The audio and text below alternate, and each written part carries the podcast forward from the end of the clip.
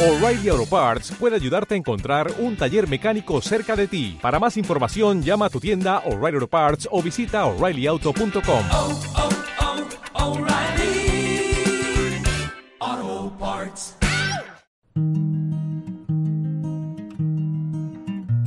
Del arte a la acción, un podcast sobre arte, cultura y creatividad producido por Cubo Parque Cultural. Todos los temas, todas las miradas alrededor de los creadores y sus ideas. Soy Daniel Gutiérrez, bienvenidos. Buenos días a todos los oyentes de los podcasts del Cubo Parque Cultural. Eh, hoy estamos muy contentos. Creo que es la primera vez que tenemos un invitado del mundo del teatro. Ya con él habíamos tenido un encuentro en nuestro programa Conectando con, que se emite los miércoles por Instagram Live del Cubo Parque Cultural, pero nos pareció tan interesante la conversación, tan nutrida y que, bueno, que va haciendo falta. Eh, entonces decidimos hacer este podcast. Entonces, otra vez, bueno, tenemos en nuestra casa, Cubo Parque Cultural, a Juan Felipe Caicedo del colectivo Anamnésico Teatral. Juan, ¿cómo estás? Bienvenido. Hola Daniel, muchas gracias de nuevo por la invitación. Muy contento de estar compartiendo de nuevo con ustedes este espacio y al Cubo y a todos los que sueñan este, ese proyecto tan maravilloso. También muchas gracias por propiciar estos espacios de diálogo y de, y de encuentro tan necesarios en esta época de pandemia. Claro, ahorita el mundo, bueno, atraviesa este periodo crítico que es la pandemia, pero bueno, no sé, no, eh, si algo ha demostrado también la humanidad es que pues el arte es fundamental, es transversal a todo ser humano y más en estos tiempos de encierro y por supuesto los creadores, los artistas no dejan de hacer lo que aman hacer y me imagino que es el caso de ustedes también del, del cole- colectivo anamnésico teatral. ¿Cómo, ¿Cómo han enfrentado este tiempo de pandemia? Me imagino que no los paró. Sí, no, no, no. Antes yo siento que para, para nosotros y yo siento que para todo creativo también ha sido como una posibilidad de tener espacio para dedicarse a la creación al pensamiento de la creación. Entonces, para Anamnésico y pues en mí también en lo particular ha sido la posibilidad de tener tiempo libre para estudiar más, para leer más, para para encontrar como mayores espacios de diálogo también como con las personas con las que hago el teatro. Eh, entonces en parte ha sido también un momento como de, de, de pare que ha permitido reflexionar, que ha permitido como repensarnos mucho también, que siento que es como la materia prima del teatro, la posibilidad de pensarnos como seres humanos y creo que este momento de la vida para todos ha sido eso, como un, un mirar hacia adentro y, y poder replantearnos muchas cosas. Entonces de ahí también han surgido muchos insumos para la creación, como de esas reflexiones que cada uno de los integrantes del colectivo hemos tenido. Bueno, de alguna manera eso, eso también es fundamental en la creación, es, es la capacidad del artista de saber leer su tiempo y de saber también transmitir ese tiempo a su público. Eh, Juan es, es director y es dramaturgo también, pero te quería hacer esta primera pregunta y es cómo te sedujo el teatro y también además del cómo, cuándo te sedujo. Bueno, eh, yo hago teatro desde los nueve años. Fue como mi primera experiencia con el teatro. Yo, la verdad, no tengo como una conciencia clara del por qué o cuándo fue esa decisión consciente en mí, pero tengo una anécdota que siempre repito y es que en la casa, yo soy de Envigado, entonces la Casa de la Cultura de Envigado es una casa de la cultura muy bonita, una arquitectura muy bella y siempre me había llamado mucho la atención y recuerdo estar pasando con mi tío por al, frente de la casa de la cultura y yo le dije como tío yo quiero estudiar ahí teatro pues quiero entrar ahí a teatro le dije así y él me llevó y, y como que hicimos todas las vueltas y, y, a los ocho días estaba yo en el grupo de teatro pero no recuerdo el impulso o sea no sé ni, ni siquiera yo porque conocía como el teatro en mí porque era muy pequeño, tenía, pues te digo, nueve años.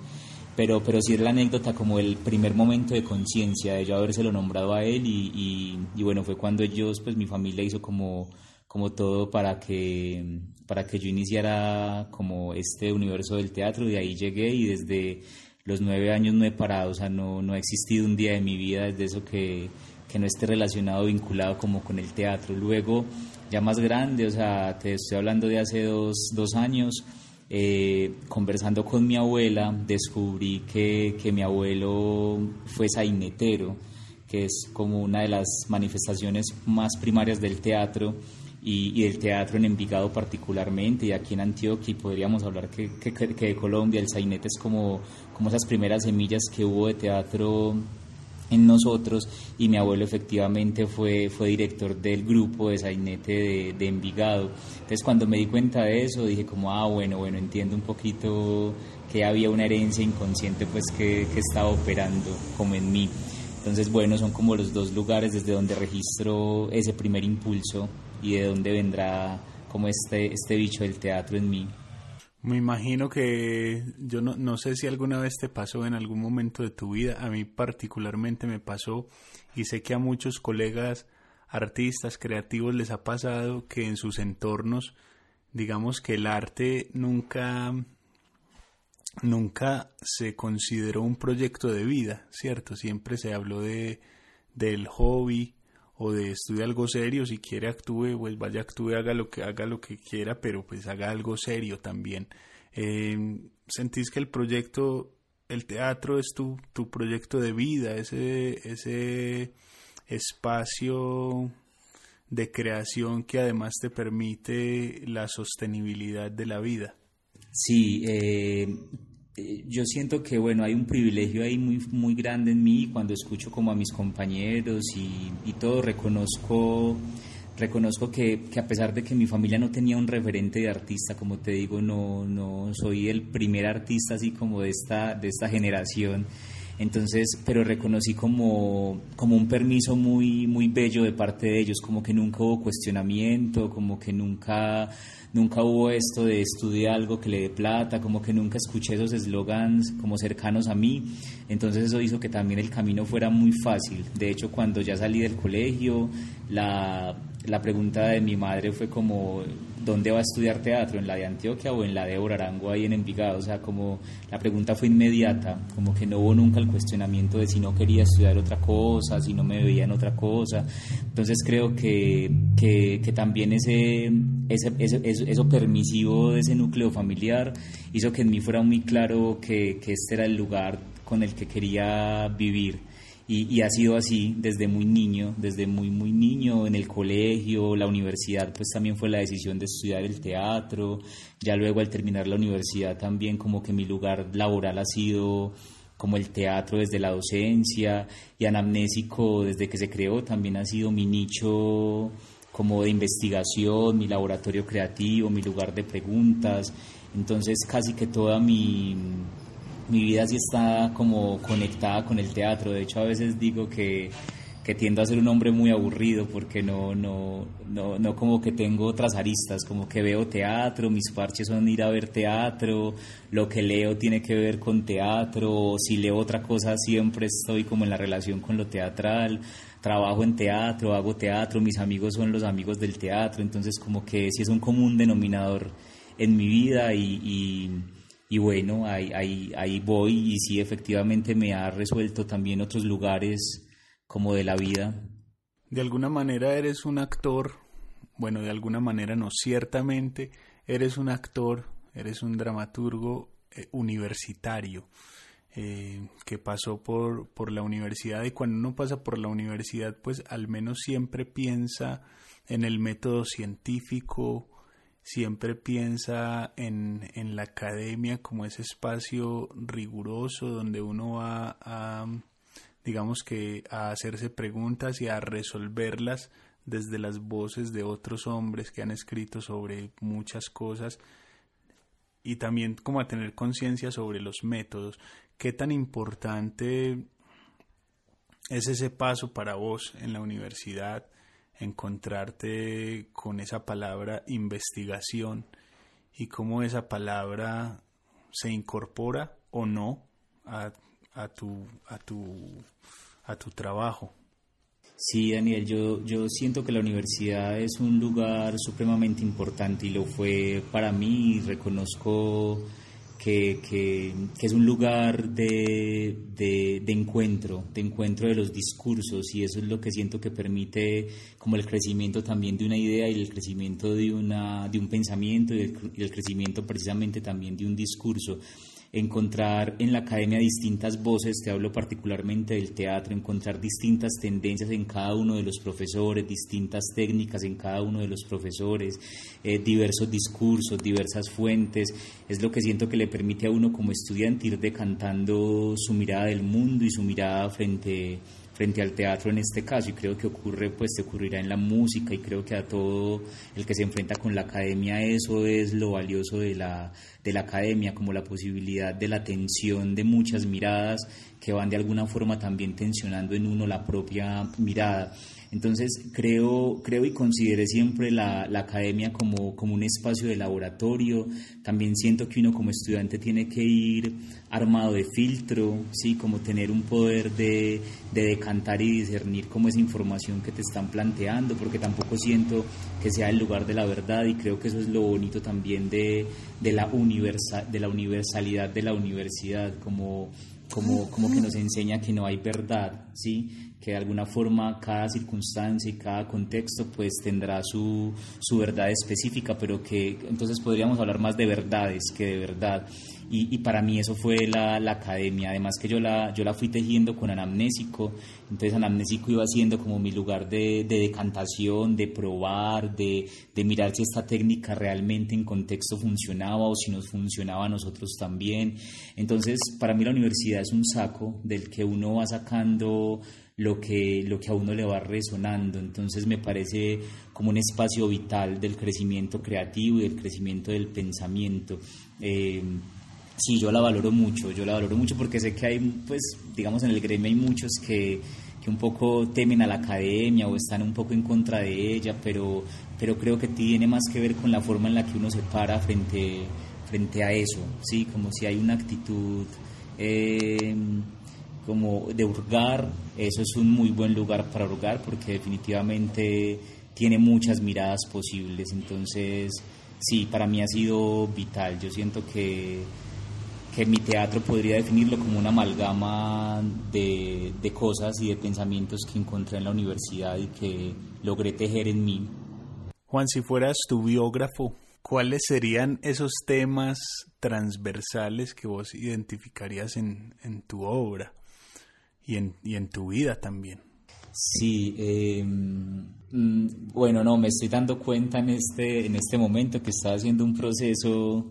con el Centro de Artes de Guanajuato, una clínica de creación y, y desde el principio la, la persona que nos está guiando como en esta clínica nos preguntó por el currículum oculto, ¿sí? Y nos hizo generar como un análisis de, de esas tensiones estéticas que habían debajo de los trabajos que habíamos realizado. Cuando hice mi trabajo, eh, lo primero que encontré fue el tema de la infancia, ¿sí? Como como que todas mis obras están tejidas por una pregunta por la infancia, por el lugar de la infancia, por y lo que la, la infancia significa, que es un poco ese estado de, de otra conciencia, ¿sí? o el estado de, de un poco mmm, mayor eh, lucidez frente al mundo, ¿sí? Entonces, eh, como que ya, ya estoy hablando de eso, de que siento que mi trabajo está estrechamente relacionado con la pregunta por la infancia, y, y, eso también como que va tejiendo preguntas por lo sistemático, por el mundo adulto, como que hay siempre ese paralelo, como que en mí hay una profunda nostalgia con la infancia que tiene que ver también como con un profundo dolor, a veces rechazo, a veces inconformidad con este mundo adulto y como con lo que el mundo adulto significa. Entonces sí, todo mi teatro y yo creo que todo lo que ejerzo en la vida tiene que ver como con ese anhelo de volver a ese estado como de pureza, de simplicidad, de, de, inocencia que tiene, la, que tiene la infancia. Entonces de ahí pues como que entiendo mi, mi profunda conexión con la poesía, mi, mi sí, de, de, hecho mi profunda conexión con el teatro que, que es en esencia el juego. Entonces creo que, que hago teatro por eso, porque me, me, permite seguir jugando, me da el permiso adulto de seguir jugando. Entonces sí, sí, creo que como biógrafo diría eso, que ese es mi tema obsesivo, la, la infancia. ¿Hay algo de tu ser colombiano, de tu ser latino, de tu, de tu ser antioqueño que atraviese también la creación de tu obra? Pues, pues siento que, que no conscientemente, pues siento que todo está permeado por eso, porque finalmente uno es ciudadano del mundo, pero, pero, pero no, no lo ejerzo conscientemente en las creaciones. De hecho, sé que muy conscientemente me distancio mucho de, por ejemplo, de los, de los temas como, como como que están en el común denominador de lo que significa ser antioqueño, de lo que significa ser colombiano, de las, de las preguntas pues como de, esa ficción social, me distancio mucho, entonces no, no las ejerzo conscientemente frente al trabajo, pero, pero como que si de fondo uno lo mira, todo cuestionamiento que uno hace sobre el escenario corresponde también a su contexto. Y este es un contexto del que no podemos como escapar pero, pero creo que se, se presenta más desde un plano inconsciente, porque sé que no lo hago desde lo consciente, ¿sí? Como que no hablo del ser colombiano y no hablo de, de, de, ser desde esos lugares, pero, pero siento que, que sería absurdo decir que, no, que el trabajo no está permeado por eso, pues claro, somos,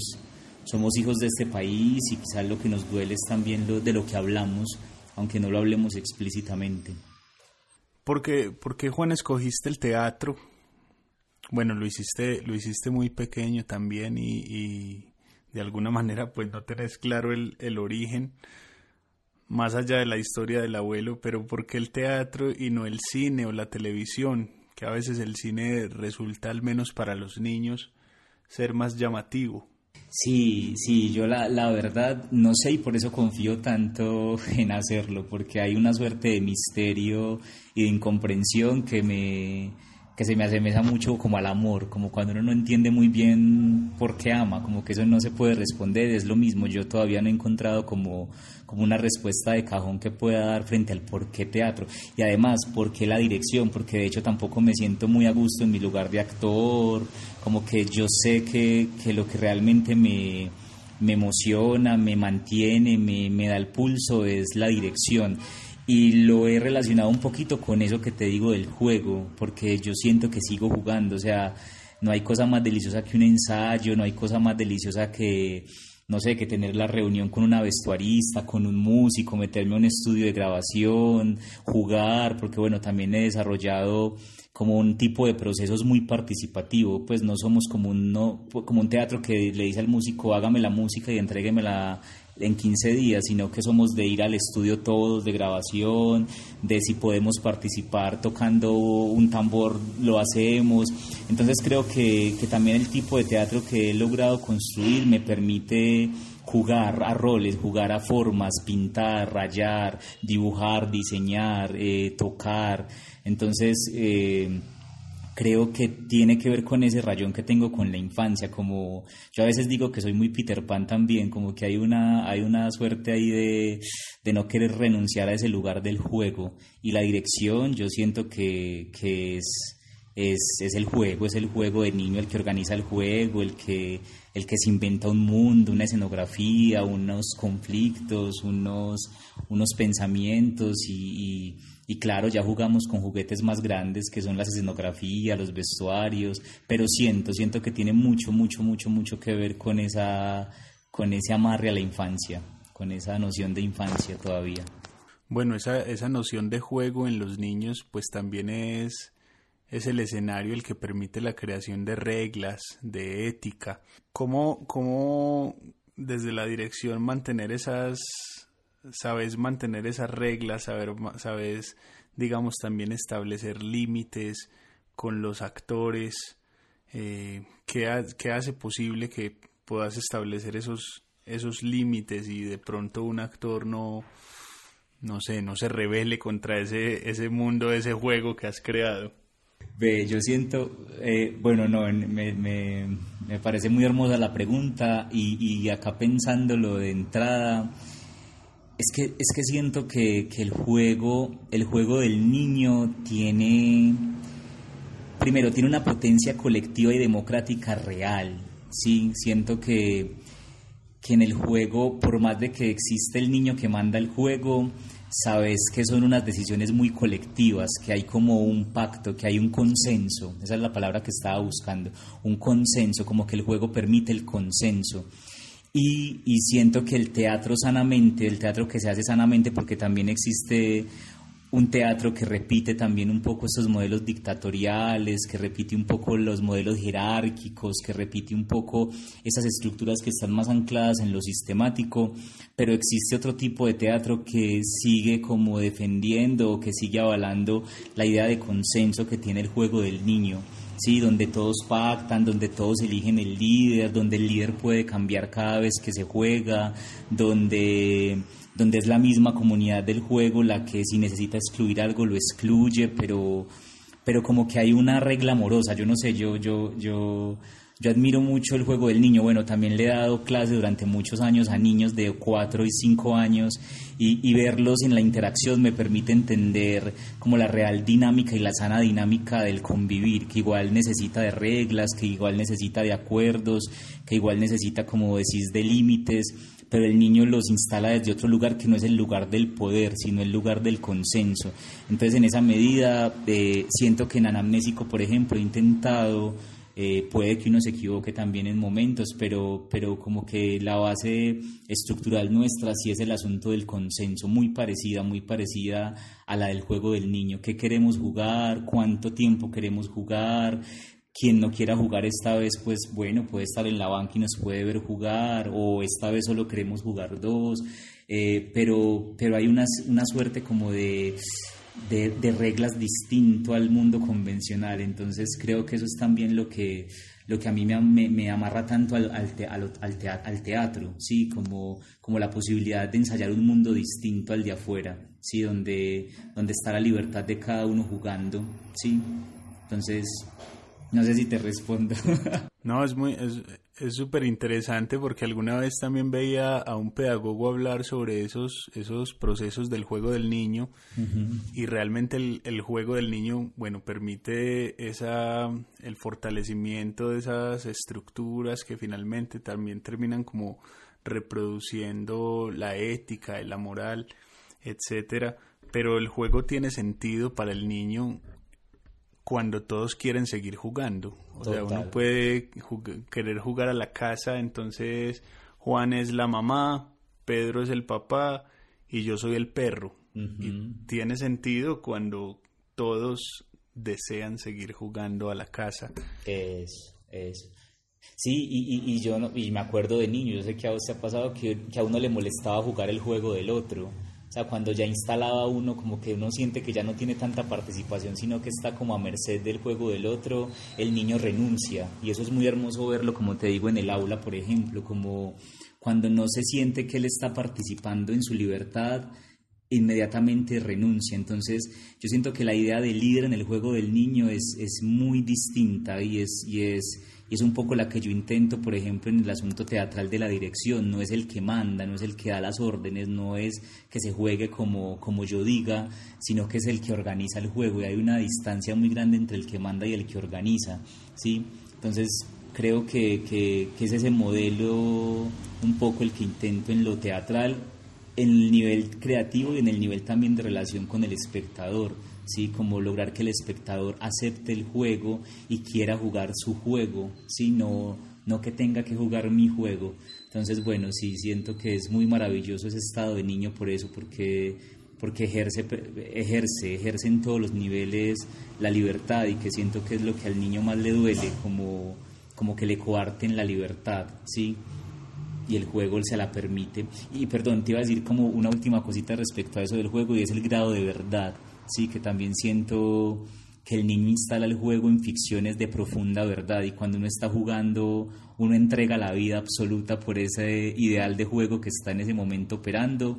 pelea, discute, puede sentir la rabia con el otro, puede sentir el dolor, puede sentir la risa, pero cuando el juego termina nos podemos abrazar, ir a tomarnos eh, un jugo, ¿sí? Y, y, ya eso se limó. Entonces eso también permite mucho el teatro, entender que ese campo de batalla que se pacta queda en ese campo de batalla ficcional, pero no se tiene que trasladar a otro lugar, ni luego tengo que matar al otro, ni tengo que dejarle hablar al otro. Entonces organiza, organiza de una, de una manera muy sana la las formas de relación y nos recuerda que todos son consensos que se pueden cambiar, que pueden transformarse. Claro, igual el juego siempre eh, plantea ese escenario, ¿no? O sea, vamos a vamos a, poner un límite incluso espacial. Total. Y acá esto es, esto es el juego y de acá para allá es otra cosa. Y no sé, Daniel, si, si sabes, pero, pero por ejemplo en otros idiomas, en la gran mayoría de idiomas, actuar se traduce como play, como juego. O sea, no hay como otra traducción distinta a juego. O sea, que actuar y jugar se traducen de la misma forma en otros idiomas. Casi que el español es de los pocos que la cambian. Pero entonces también habla de que, de que este mundo del teatro y de la actuación es netamente en relación a jugar, a poder, a permitirnos jugar. Eh, Juan, como director, ¿alguna vez has tenido que lidiar con la fatiga de una obra o el agotamiento de un personaje. Sí, sí, sí, sí. Y, y, mira que em, me, me, ocurrió mucho en la universidad, en la universidad ocurre mucho en procesos de la universidad y en anamnésico en algún proceso me ocurrió y detecté que es precisamente cuando, cuando ese, ese estado racional, como ese adulto se empieza a involucrar en el juego, ¿sí? Cuando cuando el lugar del adulto se comienza a involucrar en el juego, entonces empiezan a aparecer otro tipo de tensiones, otro tipo de demandas, y, y, y ahí se ha vuelto súper pesado el asunto como de, de convivir en lo teatral, precisamente porque empiezan a mezclarse otras cosas de la vida que no corresponden a ese pacto del juego teatro que estamos planteando. Eh, entonces sí he tenido procesos muy difíciles, procesos que me han pero, pero siempre, siempre que he tenido problemas con el teatro, ha sido en realidad problemas con la gente del teatro, ¿sí? Como con las personas con las que lo hago. Entonces, siempre he dicho como que no, son cosas que no corresponden a lo teatral, ¿sí? Como asuntos de egos, asuntos de, de dinero, que muchas veces también son como muy fuertes en esas dinámicas sociales al interior de un grupo, al interior de una organización, asuntos con el tiempo, con las disposiciones. Es decir, cuando se mete el reloj y cuando se mete el signo pesos en lo teatral, comienzan las complicaciones, que son precisamente las complicaciones del mundo adulto. Entonces, claro, me ha tocado ver al teatro permeado de eso y efectivamente procesos muy dolorosos, de mucho conflicto, de, sí, como que, he llegado a sentir pereza de, ir a un ensayo, por ejemplo, pero es porque me tendría que enfrentar a esas discusiones en las que digo, no, para eso no es el teatro. Pero, pero entonces no corresponde al teatro, corresponde como a la humanidad que a veces, pues efectivamente ahí se presenta, porque es que es un arte que se puede hacer solamente con otro y también uno tiene que, entender que el otro viene con esas otras cargas y que es inevitable que se van a presentar. Esta pregunta respecto, respecto a, ese, a ese tema que tocas, eh, de lidiar también con, con el otro y de que efectivamente pues el arte no existe en soledad, sino en ese, en ese diálogo y en esa interacción con el otro cuando vas a una obra de teatro que no es tuya, que no es de anamnésico y, llegas como espectador, ¿te sentás realmente como espectador o te sentás como, como director? Yo, yo siento que, bueno, bueno, la pregunta es compleja porque yo, creo que ya es inevitable que, que, quien haga teatro se siente desde el lugar de, de lo teatral, como yo lo hablo mucho con mis amigos músicos y yo digo, yo sé que vos no escuchas la música como yo la escucho, porque vos ya tenés la herramienta técnica que te permite incluso ver la música, como que cuando la escuchas yo sé que la pueden ver. Eh, entonces, claro, un músico jamás tendrá la misma percepción desprevenida que, por ejemplo, yo tengo, que para mí cada vez que veo tocar una guitarra es como, como si de ahí surgiera magia pero el otro, porque, porque he tenido reuniones con amigos y veo que el otro músico le miras la, miras la mano a ver qué nota está haciendo, mira, como que puede leer, ese, e, eso que para mí es magia. En teatro siento que eh, ocurre exactamente lo mismo, uno como director ya sabe un poco de la construcción del artificio y de lo que quizás puede o no existir debajo de eso,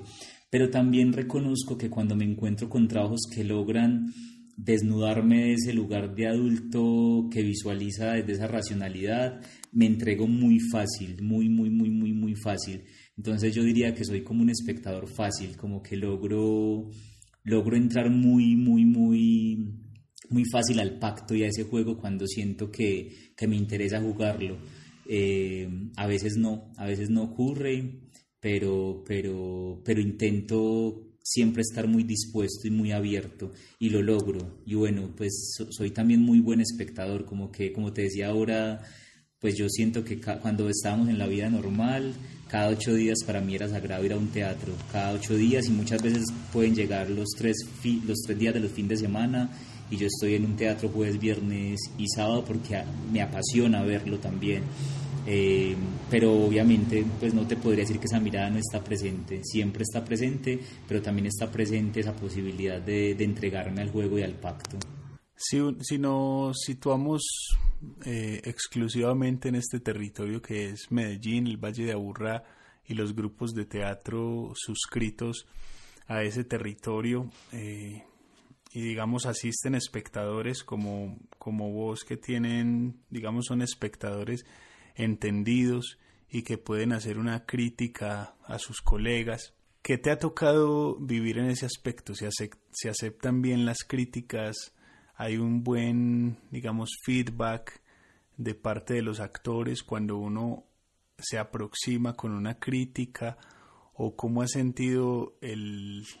el, escenario de las artes escénicas en, en, ese, en ese aspecto? E, es complejo, Daniel, y, tiene contexto. Yo siento que también como gremio teatral y el teatro en la ciudad como gremio es un, es un teatro muy joven. En realidad Colombia como, como cultura teatral somos un teatro relativamente muy joven comparado pues digamos a, a la cultura teatral en Europa o en otros lugares del mundo.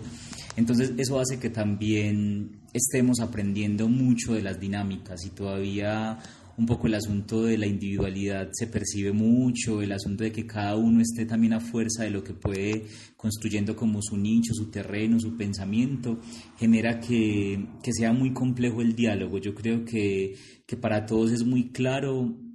que el diálogo es algo que nos falta como sector. Eh, que por ejemplo esta pandemia lo ha de alguna forma limado mucho y me ha parecido muy positivo porque nos ha permitido encontrarnos más y dialogar más en, tipo en un tipo de espacios como estos, por ejemplo, eh, pero, pero no, no es una ciudad que dialoga, es una ciudad donde la crítica también no existe, si no tenemos una crítica de teatro eh, juiciosa, eh, académica, ni, ni, independiente tampoco, como ocurre por ejemplo en Argentina, ¿sí? donde, donde hay una escuela de espectadores, no sé si me equivoco en el número, pero más de 3.000 espectadores que están en la escuela con, bueno, olvidé el nombre en este momento, es que temo equivocarme, no es Duati, pero bueno, eh, es un teórico importante que, que, que, tiene la Escuela de Espectadores en Argentina y, entonces, claro, cuando uno hace esos, esos paralelos se da cuenta de que acá, por ejemplo, nos falta una escuela, o sea, nos falta escuela de crítica, escuela que, que nos ayude a, digamos, acercarnos a las propuestas del otro también con respeto, ¿sí? Entonces, eh, adolecemos mucho de ese diálogo y de esa conversación, entonces, por tanto, siento que no se, no se genera tanto, ¿sí? No somos un medio que dialogue los trabajos y, bueno, eso también a la vez eh, nos va llevando a que a que la calidad muchas veces no sea tan buena precisamente porque no hay feedback, porque no hay nadie que te devuelva, porque no hay nadie que te contraste tu mirada, ¿sí? Entonces, bueno, creo que ahí estamos como entendiendo y aprendiendo que,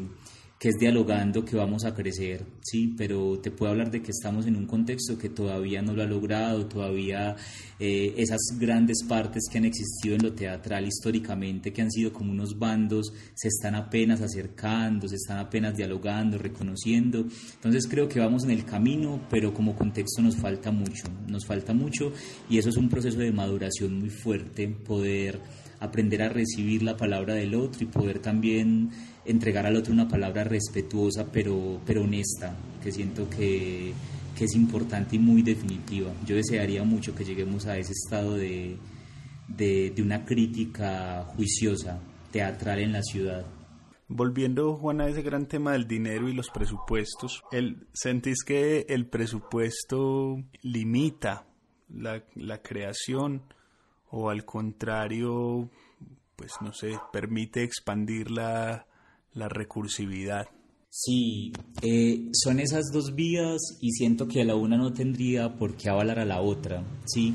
Lo mismo te digo, como cuando uno eh, revisa como el panorama mundial y se da cuenta de otro tipo de procesos, se da cuenta que efectivamente estamos en una precariedad muy fuerte y quizás absoluta en muchos sentidos, presupuestalmente, en infraestructura, o sea, Medellín no tendría como, por ejemplo, recibir a una compañía de gran formato, ¿sí? No, no hay un escenario que pueda hacerlo. Entonces ya de ahí de entrada eso nos comienza a limitar un poco, por ejemplo, el diálogo con el mundo, el diálogo con otras miradas y con otras propuestas. Entonces, eh, y si nos vamos a lo creativo también, o sea, como con el tipo de, de subvenciones y de estímulos que que digamos desde lo gubernamental existe y desde lo privado existe, pues no hay un músculo financiero que permita, por ejemplo, hacer exploraciones de gran formato o generar investigaciones como de, de, de, un juicio mayor o unas interrelaciones entre artistas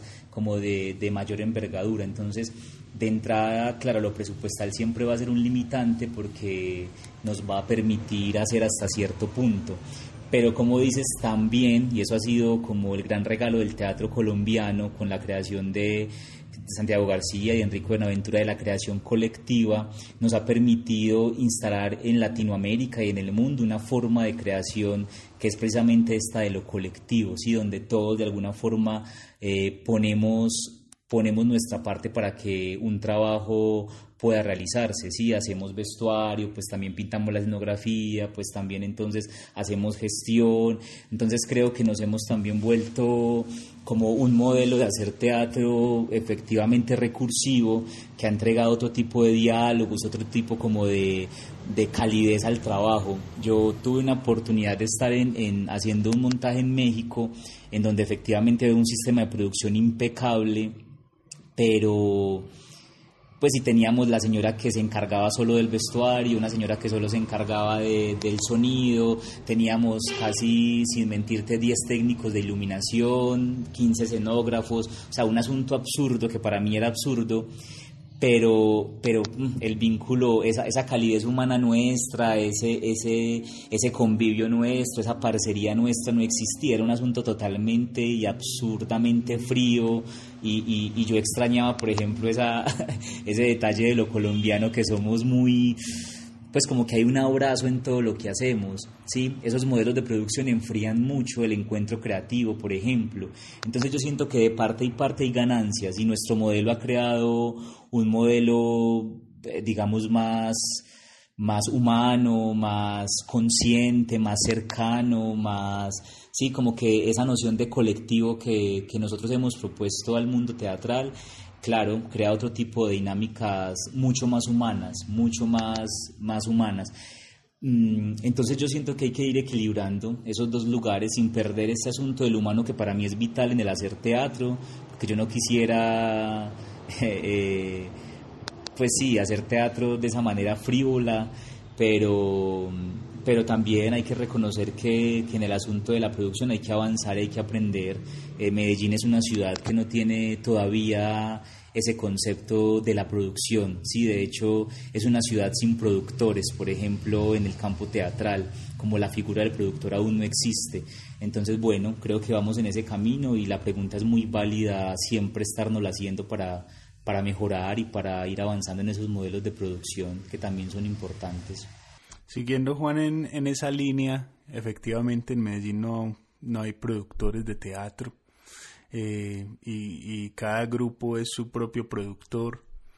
y cada grupo, como dices, hace su vestuario, pinta su escenario, consigue sus luces, hace su sonido, etcétera. Pero una parte, digamos, fundamental de la producción es saber cobrar. ¿Tú crees que los, los grupos de teatro en Medellín saben cobrar, saben establecer las tarifas y al mismo tiempo crees que el público en Medellín sabe pagar boletas? Sí, yo, yo siento, Daniel, que no, que no, porque por lo que te digo, porque no, no existe aún un, un mercado teatral, si lo queremos poner en los términos económicos del teatro. No, no existe un mercado teatral todavía. Yo siento que, que se está un poco formando. Por ahí supe de un proceso llamado el Power que, que, hicieron con el Festival de Manizales y con el Circular, que de alguna forma ya estaba empezando como esa primera cuna de, de, emprendimientos frente a lo teatral. Pero, por ejemplo, siento que un sector como la música nos lleva mucho, mucho en ese sentido porque la música sí ha de alguna forma establecido ya un mercado o unas, no, unas primeras nociones de mercado, ¿sí? pero el teatro aún no lo tiene. Sí, nosotros no hemos entrado todavía en esa dinámica de, del mercado cultural, entonces de entrada ahí ya se establecen como, como unas distancias en, las, en los mecanismos, ¿sí? Entonces no hay unas tarifas, no hay unos, unas, unas, unos asuntos claros, precisamente por eso que hablábamos de la producción, no hay, una, no hay un sistema de producción claro, por tanto no hay un mercado claro, por tanto cada uno va cobrando lo que cree que es correcto, ¿sí? Y, y siento que es la noción de mercado lo que genera lo que genera e, e, eso que llamas como precio justo, tanto para el espectador, que sería en ese caso el consumidor, y para nosotros como, como entes que proponemos. Entonces, no, siento que, que no, que a tientas se han logrado unos acuerdos, ¿sí? Por ejemplo, asociaciones como Medellín en Escena han acordado precios entre las salas, entonces el espectador más o menos se va moviendo en ese tipo de, de, disposiciones o otros teatros que han elegido el aporte voluntario, pero mira que todos son como decisiones muy particulares o acuerdos y consensos a los que se llega, pero no hay un sistema realmente de producción que hace que no se genere un mercado. Yo creo que ahí el teatro le falta, le falta mucho, mucho camino, camino que el cine siento que en la ciudad recorrió recorrió muy rápido y que siento que la música también de alguna forma la forma está, está ya estableciendo, como esos mercados culturales. Juan, volviendo a Anamnésico, ahorita por supuesto entonces estamos enfrentando una pandemia y digamos que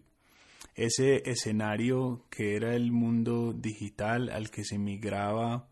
digamos a un ritmo más o menos acelerado, ahora se ha acelerado aún más y te quería preguntar precisamente por eso, cómo desde Anamnésico han logrado, digamos, digitalizar ese, ese contacto entre su proceso creativo y el público. ¿Ha sido fácil? ¿No ha sido fácil? ¿Crees que, digamos, se, se carece de las herramientas, del conocimiento? Sí, sí, yo siento, por ejemplo, hasta el momento no hemos realizado ninguna acción precisamente por lo que dices, porque nos, nos cogió muy desprevenidos, no habíamos atendido tanto a ese lugar de lo virtual. Eh, y, y, bueno, yo siento que también esto ha sido una oportunidad para repensarnos muchísimo desde ese lugar y eh, hemos estado revisando como las estrategias para, para encontrar un diálogo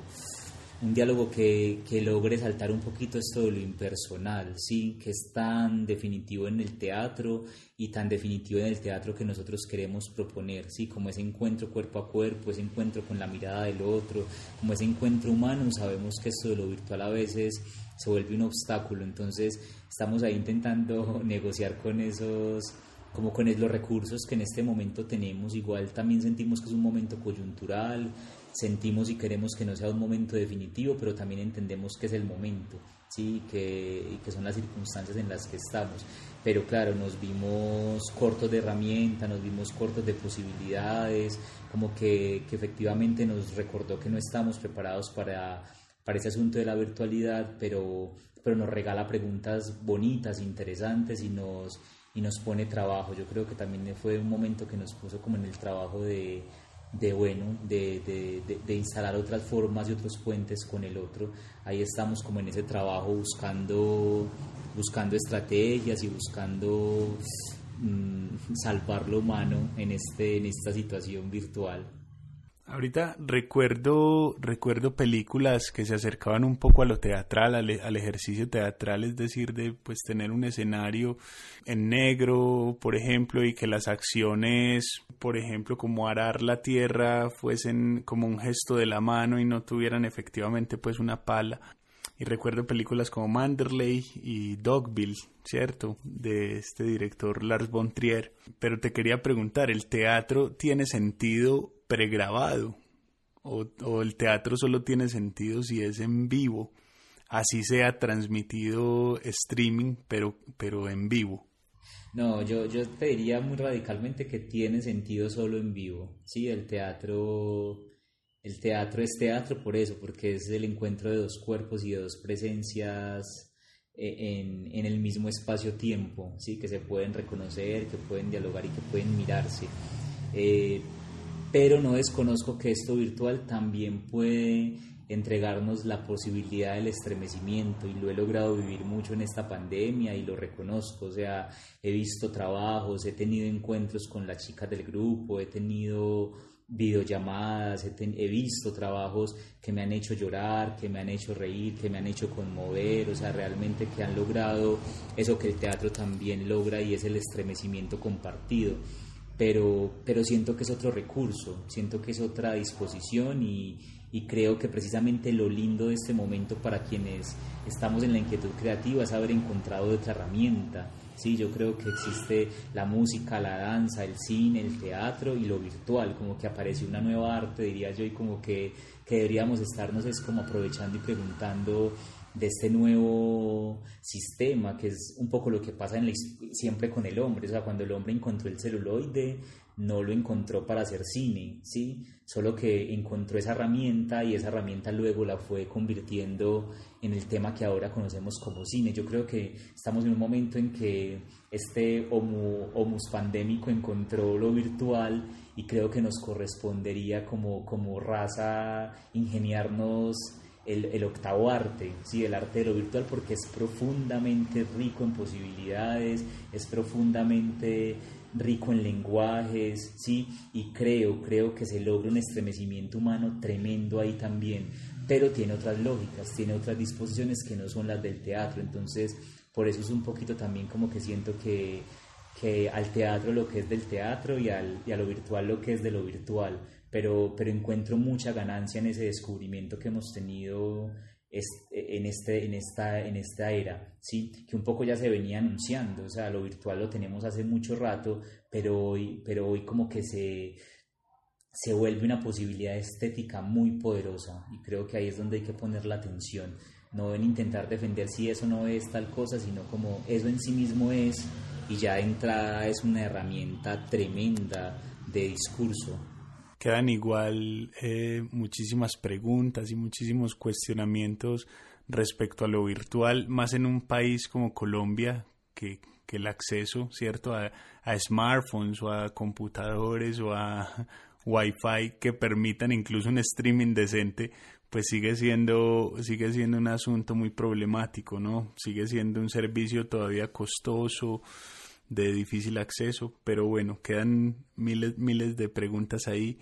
para el ejercicio escénico. Juan, muchas gracias por, por acompañarnos en este podcast, en esta entrevista. Se, sigue siendo un placer conversar con vos, creo que aprende uno mucho. No, muchas gracias a vos Daniel y al Cubo por este espacio. Es súper importante que, que generen esos espacios de encuentro, de reflexión, de memoria también y de documento. Yo creo que, que el año entrante miraremos como con mucha nostalgia estas conversaciones que se dieron en esta época y, y creo que ahí están creando un archivo y una memoria de lo que fue la pandemia en este lado del arte. Entonces muchas gracias por, por propiciarlo. A todos los oyentes de, de Cubo Parque Cultural eh, conectan con este podcast, pues los invitamos por supuesto a seguir las redes de Anamnésico Colectivo Teatral y estar pendientes, pues ya será el otro año cuando, cuando nos vacunen, que podamos, que podamos volver a las salas y, y encontrarnos otra vez allá donde corresponde. Eh, muchas gracias a todos, nos vemos la próxima.